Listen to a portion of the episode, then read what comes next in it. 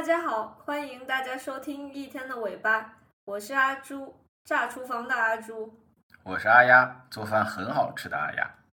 其实我做饭的水平也没有差到那么夸张吧？嗯，要说进步呢，肯定是有的。还记不记得我们刚住在一起的时候，你兴致勃勃的要去做白菜肉末汤来喝，嗯，结果白菜直接放进清水里煮烂了，都没等到肉末放进去，因为肉末呢又拿去水洗给洗化了，最终在水煮白菜里滴了油，撒了盐，煮了勉强捞出来的一点点肉末，最后你自己都没吃下去几口，还吐槽那个味道是不是用抹布煮出来的。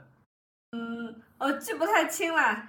倒是阿丫有一次蒸玉米，把塑料蒸笼放在一个麦饭石锅里面蒸，结果过了一会儿闻到奇怪的糊味，一去看塑料蒸笼都烧化了，锅也坏掉了。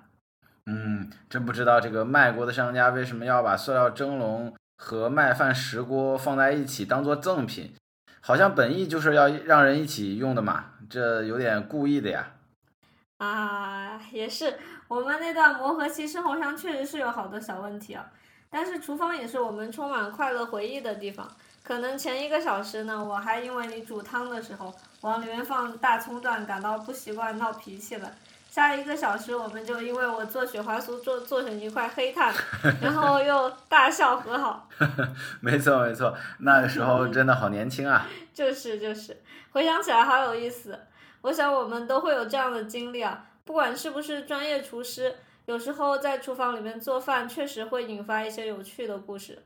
所以呢，我们今天就来畅谈一下炸厨房，带着幽默的心态来看待那些在厨房里发生的小插曲，让我们一起笑谈那些可能会让我们掉进食物坑的瞬间，同时也探讨一下如何让做饭变得更加轻松有趣。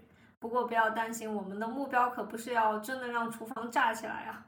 哎呀，你有没有想过，为什么我们在做饭的时候会失误，最后出现炸厨房那样的灾难啊？嗯，我想可能是现在生活节奏比较快，许嗯多人呢缺时间精力去做饭，而且像是半成品的菜或者外卖都很发达，所以做饭经验不够多。如果要做饭呢，就很容易出现问题了。确实哦，而且不晓得是遗传天赋还是家学渊源啊，我就身边即是世界的这样观察一下，好像如果一个家里面有长辈做饭手艺好的话，我们还有机会去学习手艺，得到爸妈或者祖辈的指点啊。嗯嗯，是的，自己一没时间练习，二没有人指点，想一打开锅就烧好菜，那确实不容易。像我就可以来现身说法，我发现伸手做饭靠灵机一动不行啊。嗯，某办有个叫做“炸厨房”的小组啊，里面有很多作品都是灵机一动产生的哦。对对，在炸组的炸组精神之一不就是灵机一动吗？我搜一下啊，我在小组里面搜灵机一动，搜到不少新奇的料理。虽然没有进组，但是感觉自己是不是也属于炸组家人是吗？还是说我是属于那种叫凡尔赛了，能吃插出去那种？嗯，我们对炸组家人没有恶意哈，但是阿朱啊，你应该属于凡尔赛，能吃插出去那一类。哦，大家真的好会自嘲啊，太搞笑了。有克系菜，克苏鲁的克，有魔药系、少水系啊、碳系等等啊。哦阿朱，你还知道其他的吗？我还看到了点点系。嗯嗯，大家真的好乐于自嘲啊！我怀疑我之所以要被插出去，可能是因为自己尝试的机会不够多，就没有办法做出呃各种菜，然后发出来让大家觉得哦你就是家人，不然有很大的概率可以加入家人们的。比方说像魔药系炼成魔药的关键呢，需要处理的那些食材，我们两个人平时很少加工，比方说紫甘蓝、紫薯。遇到碱性的水或者做馒头的时候，它会形成那种蓝绿色；遇到酸呢，又会变成红色。而像是有天然蓝色色素的蝶豆花，我们都没有买过。嗯，是的，我们没有加工过花青素含量高的食品，不然也很容易炼出魔药啊。嗯，至于碳系，你还记不记得我们有一次蒸东西水加少了，闻到糊味，去厨房一看，锅底都烧红了，哦，对，水一泼上去，锅底也跟烧炭一样黑，还冒烟。如果是做菜，嗯，那肯定是属于碳系喽。对的。说起来，这个时间和火候是很难掌握的。我那次做雪花酥，就是因为火开大了，最后就烧成一块硬邦邦的黄黑色的炭了。像是有的时候煎鸡蛋啊，或者是煎香肠，如果直接用大火去烧，很容易就烧糊，而且水火不容。你还记不记得那次我开大火炒菜，觉得汤少了，就泼了半碗水下去，结果水混着油，一下子不偏不倚，刚好砸到我的眼皮上，火辣辣的痛啊！嗯嗯，记得。所以刚开始烹饪啊，还是要先用小火熟悉。上次阿朱的眼皮都烫肿了，赶紧帮你用凉水冲洗了一下。像是做饭的时候。如果被烫伤，要赶快使用凉水冲洗。特别是常常用煎炸方法做菜的听众朋友，如果在穿着衣服时被烫伤了，那要连着衣服一起冲洗十分钟以上哦。看情况，如果严重的话，还需要及时去就医。是的，厨艺是可以进步的，但是安全健康还是第一位啊。很多时候大家说的炸厨房都是开玩笑的说法，并没有真正的炸。但是家庭厨房中也有许多相当危险的字面意义上的炸厨房事件发生，比方说，我见过有人用微波炉来叮鸡蛋，结果拿出来的时候炸伤眼睛的视频，好危险啊！嗯，是的呀。除了鸡蛋，像葡萄、板栗啊、西红柿，嗯，还有香肠等等这类带壳或者是带有这种膜的食材，因为内部热量呢，它聚集无法散热，就容易爆炸。如果一定要放进微波炉，一定要用叉子或者筷子之类的工具呢，多戳一些洞，破坏表面的壳或者膜的完整，让内部的热呢可以释放出去。嗯，微波炉虽然很方便，但是也是不能拿来叮万物。除了不能直接加热刚才说的这些东西，我也是后来才知道，像锡箔纸啊、铁勺，还有那种其他带金属的餐具。都是不可以放进微波炉加热的，会弄坏微波炉，甚至是发生火灾呢。一些塑料啊也不可以的，包括没有说可以微波炉的保鲜膜，还有饭盒。如果外卖打包盒底没有标注可以使用微波炉，那就不要放进微波炉里。嗯，这样呢，第一可能会释放有毒物质，第二呢也容易引发火灾。是的，纸制品也是不行的。比如说外面买的那种酱香饼，还有包装袋里面有一层防油膜的，它也会释放有毒物质，并且可能引发火灾。嗯，是的呢，纸制品要小心。除了不能放进微波炉，我以前使用纸制品包着一些东西在烤箱里烤的时候啊，也很容易燃起来。还好我当时盯着火，很快呢关火扑灭了。嗯，平时放进烤箱的硅油纸要注意包装上标注的温度和时间的限制，按照要求使用。此外，有一些玻璃碗也要小心，受热不均匀的话，也可能是炸裂，除非是耐热玻璃。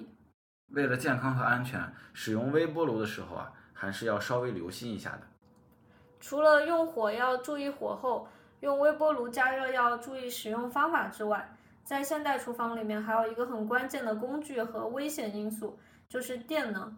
我看到有网友分享，她交代自己的丈夫去洗电饭锅，还说如果不好洗的话呢，先用水去泡一下。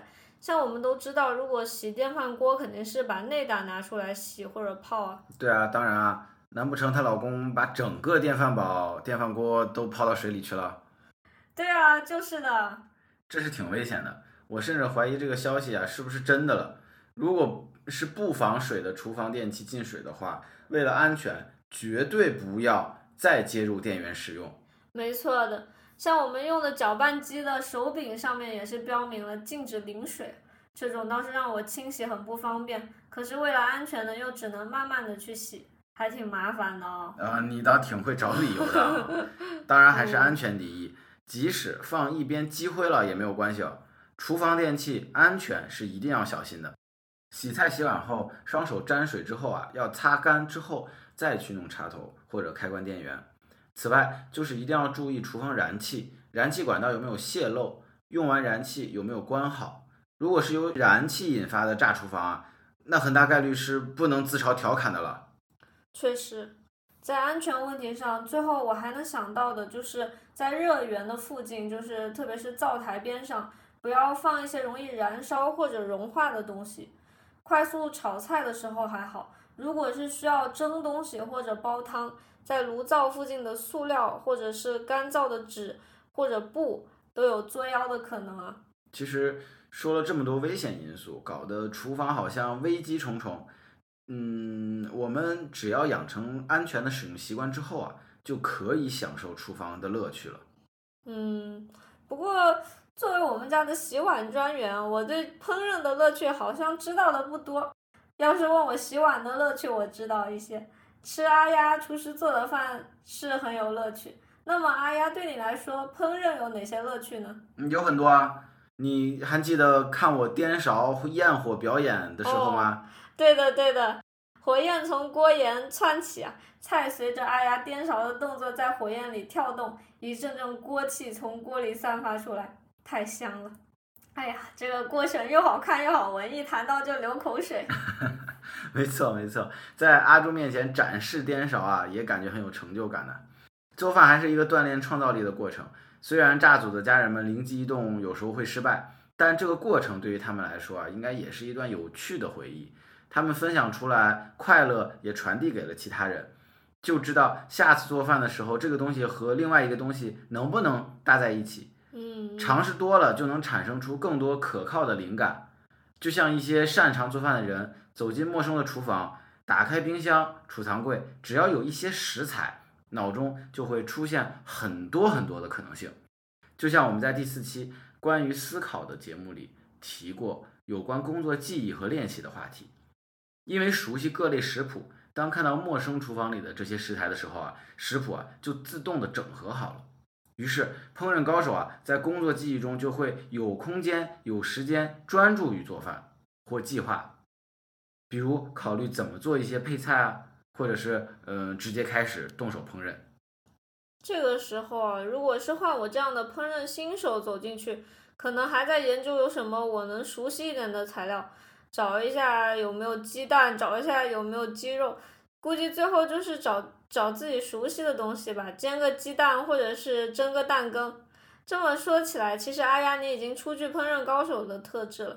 我想起去年我们封在家里的时候，当时食材有限，而且有的是我们没有处理过的，那个时候做饭的压力也大，如果做坏了呢，就会浪费掉食材，我们两个人就要饿肚子。但是你还是做的很好吃，最大化的利用了那些食物，太好了。嗯嗯嗯，谢谢夸奖哦。所以烹饪啊，也能锻炼工作记忆和规划能力。在厨房里需要同时完成构思菜谱、洗菜切菜、煎炸烤煮等等，总是让人在思考下一步再要做什么。还当然还能锻炼双手灵活。是的，是的，而且放调味料也是很有意思的步骤。阿朱，你自己还能提起这个？你还记得你是怎么放胡椒粉的吗？哎，太黑暗了！我当时倒了很多胡椒粉在手心里面，然后从手上往锅里撒一点，最后剩下的胡椒粉洗手洗掉了。现在再回想，应该是当时觉得用手能更好控制放进锅里面胡椒粉的量吧。但是其实从瓶子里倒也是很好控制的，而且不会浪费，不会像当时我洗完手之后过了一会儿手辣辣的，还有一股胡椒味。新手朋友做饭的时候使用调味料啊，或者用火都是一样的，可以尽量少放一点，少开一点，后面还可以添加。如果不慎手重了，比如盐放多了，可以适当加一些醋，这样呢吃上去会感觉好像就没有那么咸了。如果醋再放多了呢，可以适当加一些糖，可以减轻酸味。当然，这是建立在你的菜的整个的。架构内的，如果你做的这个不想有醋酸味，那当然就不要放醋来减少咸味了。我还听说过，要想甜加点盐，要想鲜加点甜。是的呢，我之前还听说过，呃，如果在你喝巧克力的时候加一点点盐会更好喝，那它会对我们的味觉呃产生一定的刺激，让味觉呢层次更加丰富，我们会感受食物更加美味。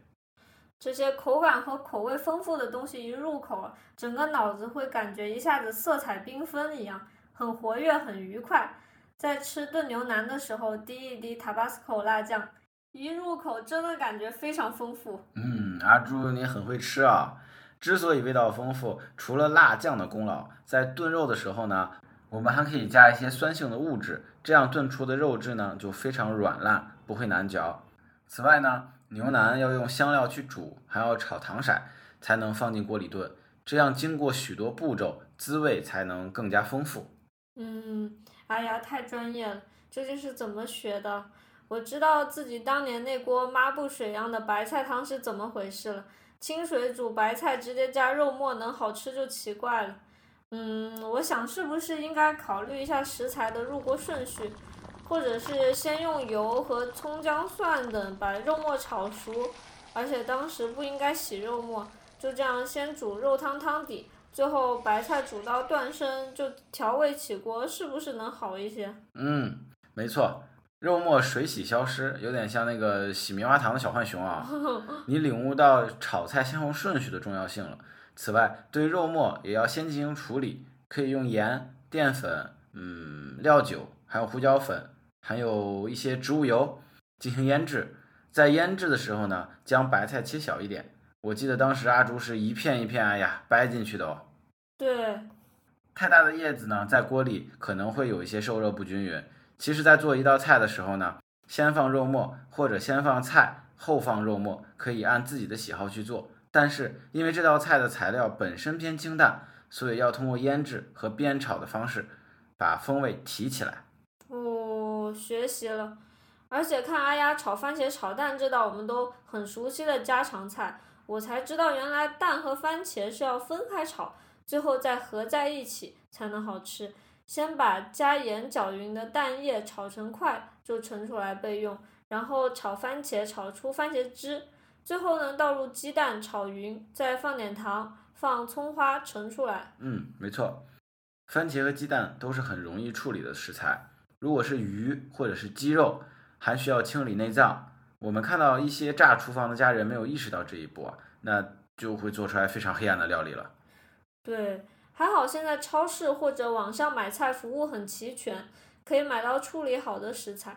我们在接触生鱼、生肉之后要注意洗手，用肥皂或者洗手液仔细清洗，冲洗干净。如果是做沙拉或者凉拌菜，那种切过生肉的砧板就不要再切菜了，最好是生熟分开使用。对了，我还很好奇阿丫为什么做菜做那么快？我们经常都是饭还没有煮熟，菜已经都做好了。其实，嗯，也并没有那么快了。我们做的菜的一些食谱，我都已经了然于胸了，都知道每一步的步骤以及下一步的步骤，所以在做起来就不需要太多的思考或者浪费时间。这样，当然，嗯，你感觉我做的就比较快了。嗯，原来如此。那么，关于今天的话题，阿丫还有什么想补充的吗？